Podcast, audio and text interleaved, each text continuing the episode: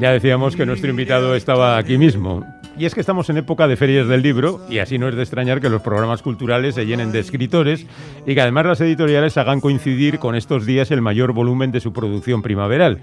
Miquel Santiago, el autor revelación de los últimos años en el thriller de suspense, presentará su nueva novela en plena noche el próximo martes en la Feria del Libro de Bilbao. Pero hoy se ha pasado por Islandia siguiendo una costumbre establecida desde hace tiempo. Miquel es un entusiasta de la música, lleva muchos años trabajando con su grupo y ahora, en este libro reciente, ha unido sus dos pasiones, la música y el misterio. Antes de llegar aquí, Miquel empezó a publicar en la red sus relatos bajo títulos como Historia de un crimen perfecto, La isla de los cien ojos, El perro negro y Noche de almas y otros relatos de terror.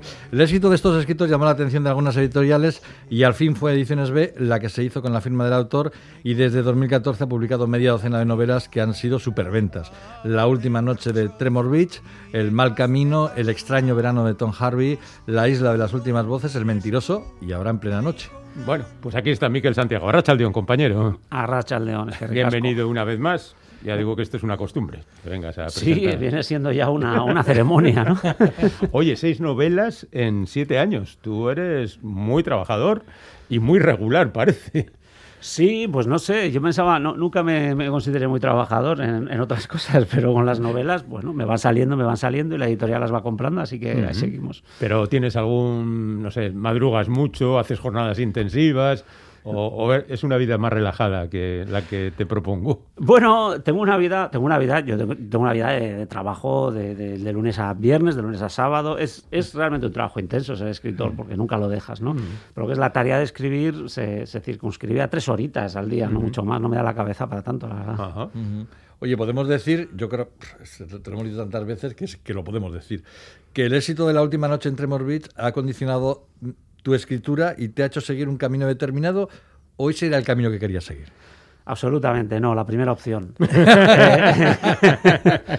Sería muy bonito decir la segunda, pero no, bueno, en este negocio te metes, yo entré con una novela que triunfó, quizás si la primera novela no hubiese triunfado y hubiese sido algo que hubiese pasado desapercibido, hubiese tenido más campo para experimentar, pero bueno, la primera fue muy bien. Eh, me ceñí a algo que después, bueno, estoy entre medias de responderte que es mi tono o que es el tono que me he impuesto a mí mismo. Ya no sé, no sé lo que es, pero realmente ya hay, una, hay unas claves narrativas que la gente espera. Ahí me satisface en seguir jugando en esos parámetros. Y en plena noche, por ejemplo, pues es otra novela que vuelvo a escribir en primera persona, un tipo de unos 40. Bueno, pues los personajes tienen este rollo, yo digo, de Woody Allen, ¿no? que se parecen un poco a todos.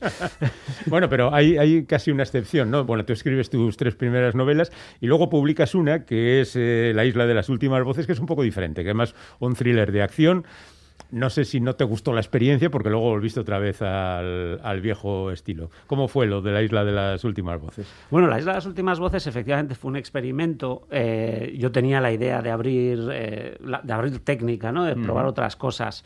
Eh, que no lo he dejado de hacer, por otra parte, porque digamos que las novelas, aunque sí que he dicho que tienen este protagonista, sí que hay mecánicas narrativas diferentes en muchas de ellas, ¿no? Pero sí que La Isla de las Últimas Voces abrí el tema a dos voces, una novela mucho más gore, más de horror.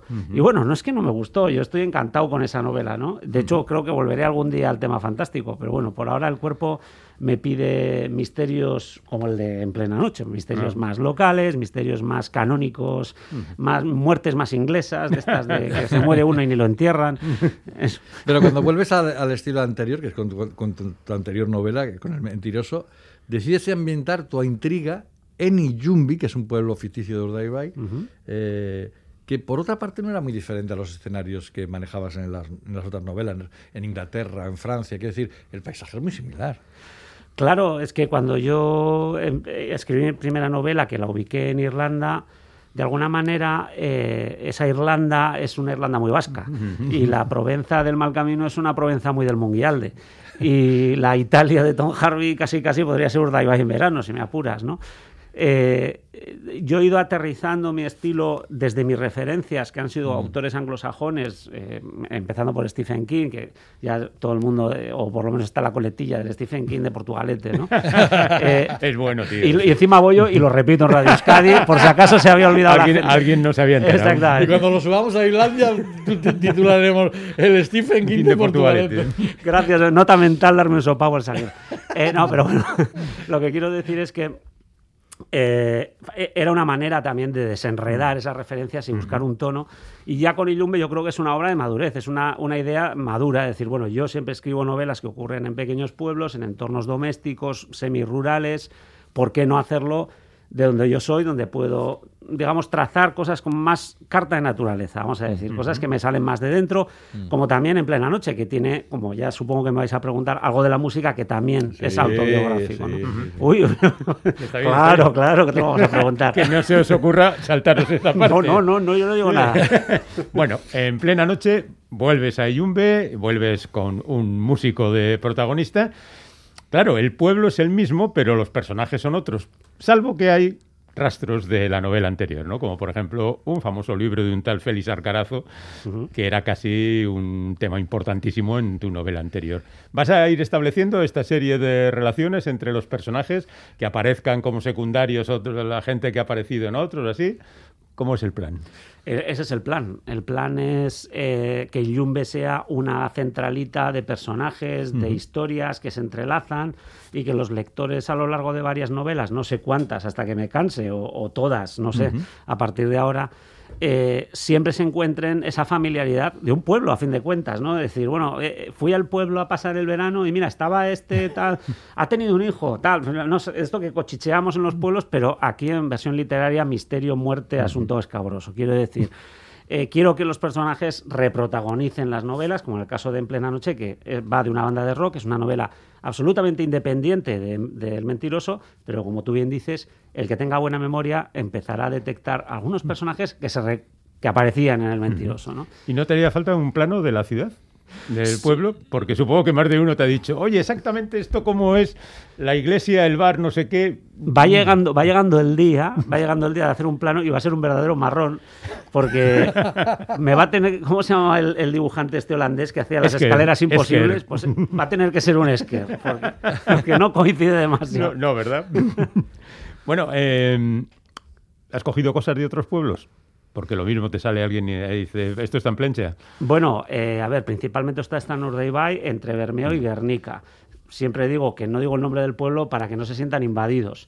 Ahí saquen ustedes sus propias conclusiones, más que sí que cojo eh, huequitos o cositas. Por ejemplo, hay un sanatorio frente al mar. Plencha. Pues sí, efectivamente, le he cambiado el nombre, pero bueno, todos conocemos además cuando lo describo, incluso parte de su historia, que fue un sanatorio hecho para tuberculosis infantil, coincide con el sanatorio que todos conocemos, ¿no? Pero bueno, yo lo reubico, le cambio un poco cosas de dentro, del interior, y también está un poco más elevado en un, acantilado. Digamos que todo esto es un pastiche para crear este gran universo funcional de cara al thriller y al misterio. ¿no? Bueno, y ahora vamos con lo que es importante de este libro y tal. Y mira, vamos a leer tal como teníamos escrita la pregunta y tal. Bueno, pues aquí tenemos a Diego Letamendía que regresa a Yumbe porque ha muerto sospechosamente un viejo amigo. Diego ha conseguido la fama como músico. Y esto nos hace pensar que está más cerca de ti que los protagonistas de otras aventuras anteriores por aquello de que tú también eres músico. No, está puesto todo aquí. y qué bien, qué bien redactada estaba. la, pregunta, como si no hubiera pasado nada antes. Ahora, contesta, venga. Bueno, yo ya sabéis, ya os lo dije alguna vez, que yo en realidad esto de los libros lo he hecho solo para alcanzar la fama discográfica. Me estoy buscando un hueco en el mundo, de, mundo del mm. escenario.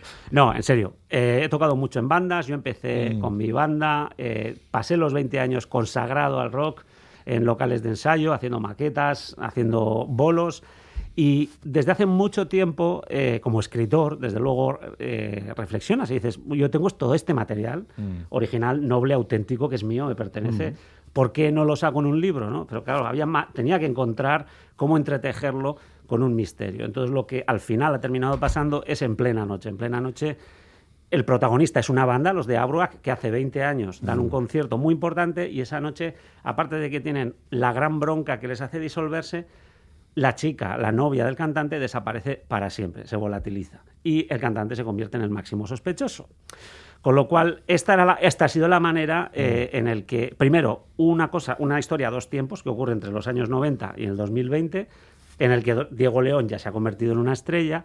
Esta es una parte que no es autobiográfica, lo de, la estrella. ¿eh? Lo de la estrella y, vender muchísimos discos, no. Pero eh, Diego vuelve al pueblo, vuelve al pueblo donde fundó su banda, se encuentra con sus viejos colegas y allí empiezan a investigar el misterio. Y esto es absolutamente autobiográfico. No el misterio, pero lo de encontrarse con las viejas bandas, reunir a los colegas vernos las canas, las arrugas y ver cómo va pasando la vida y dices, ¿y tú que ibas para esto? Mira dónde giraste hacia aquí, hacia allá. y bueno, la historia tiene mucho de esta reflexión de la vida adulta. Incluso los personajes pueden tener algo de gente a la que tú conoces, los, de la banda, por ejemplo, Nura. Sí, bueno, Nura en concreto, mm. quizá no he tocado con ninguna bajista mm. eh, inteligente, detectivesca, eh, brillante pero he tenido bajistas absolutamente simpáticos.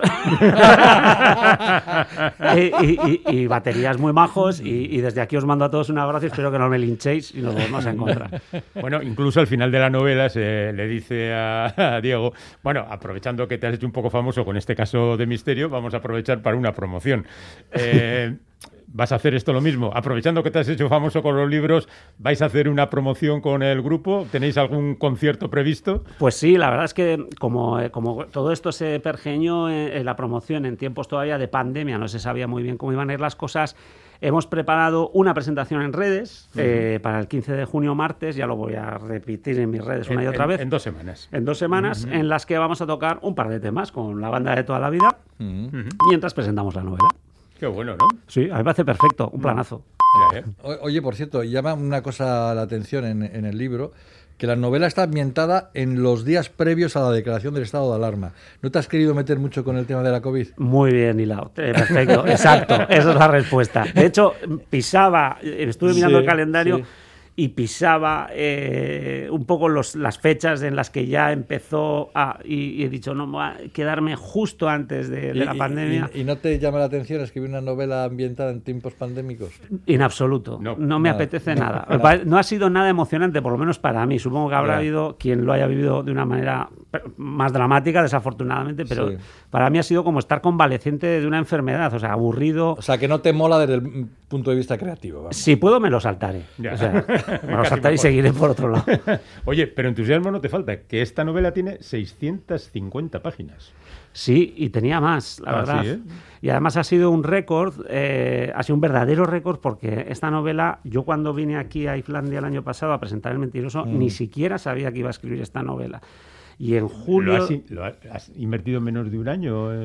He invertido desde que me enteré que iba a tener mellizas, que eso fue en julio del año pasado, hasta que nacieron. Casi casi a la fecha de nacimiento. O sea, que, que, te dijiste, o escribo la novela a toda leche o no me va a dar tiempo.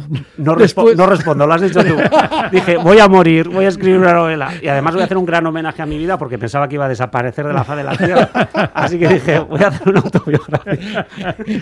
Bueno, pues ahí está. La novela más gorda de Miquel Santiago, podemos decirlo.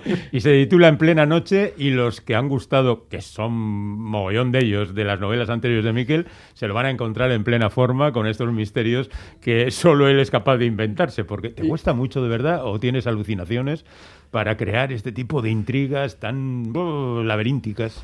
Pues él, te lo vuelvo a decir, ¿no? cuando tienes esta presión, cuando sabes que, va a llegar a un punto tú... No, bueno, en realidad me pongo a desarrollar cosas, la trama casi casi lo que suelo hacer es una escaleta muy mm. emborronada al principio, donde tengo algunas cosas claras. Y eso sale bastante rápido. Una vez que te pones a unir cabos y, y pones todos los ingredientes sobre la mesa, es fácil conectar el, el, garabato. Mm. Bueno, se me hace fácil conectar el garabato. voy, a pedir a los lectores una cosa de los libros de Miquel. No le, haces, no leáis este libro muy rápido. Porque ya ha dicho Miquel que tiene mellizas. Y le va, a tardar un montón en escribir el siguiente libro. Ya te digo yo que para el año que viene charlamos otra vez. A ver, a ver. Sí, bueno, me lo voy a intentar tomar con un poco de calma. Igual hago una novelita corta. Igual no, igual no en junio, pero seguro que en octubre. Ojalá, ojalá. Eso estaría, eso estaría muy bien. Bueno, pero eso es el año que viene. De momento, en plena noche, la nueva novela de Miquel Santiago. Compañero, muchas gracias. Muchísimas y pásate por aquí cuando quieras, que esta es tu casa. Es que ricasco. Un abrazo, Miquel. Agur, agur.